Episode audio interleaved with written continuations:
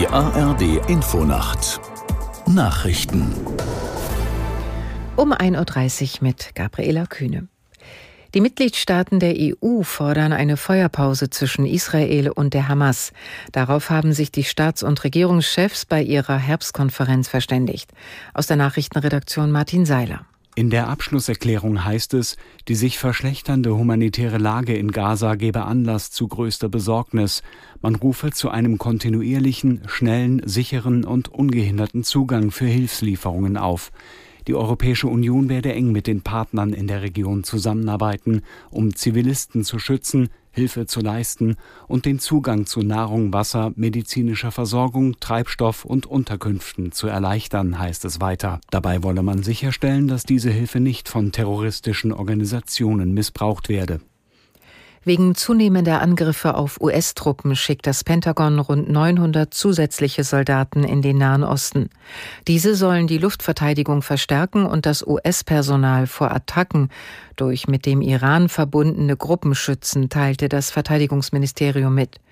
Die US-Armee ist nach Angaben eines Pentagon-Sprechers in der vergangenen Woche mindestens zwölfmal im Irak und viermal in Syrien angegriffen worden. Gut zweieinhalb Wochen nach der bayerischen Landtagswahl haben CSU und Freie Wähler die Neuauflage ihrer seit 2018 bestehenden Koalition besiegelt. Der CSU-Vorsitzende Söder, Freie Wähler-Chef Aiwanger und die beiden Fraktionsvorsitzenden Holitschek und Streibel setzten ihre Unterschriften unter den neuen Koalitionsvertrag. Aus München Arne Wilsdorf.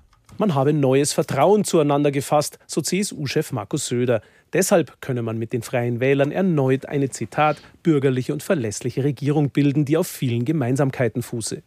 Die frühe Koalitionszusage an die Freien Wähler sei im Rückblick richtig gewesen, so Söder. Mit einer anderen Partei wäre man nicht nach zwei Wochen Verhandlungen zu einem Koalitionsvertrag gekommen. Auch Freie Wähler-Chef Hubert Aiwanger ist, Zitat, rundherum glücklich mit dem geschlossenen Koalitionsvertrag. Die Freien Wähler hätten viele inhaltliche Punkte einbringen können.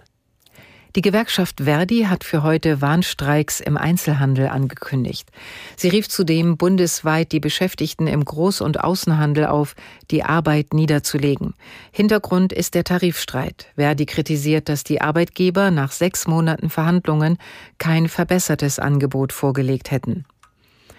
Das Wetter in Deutschland. Nachts zeitweise Regen, vor allem in der Südhälfte.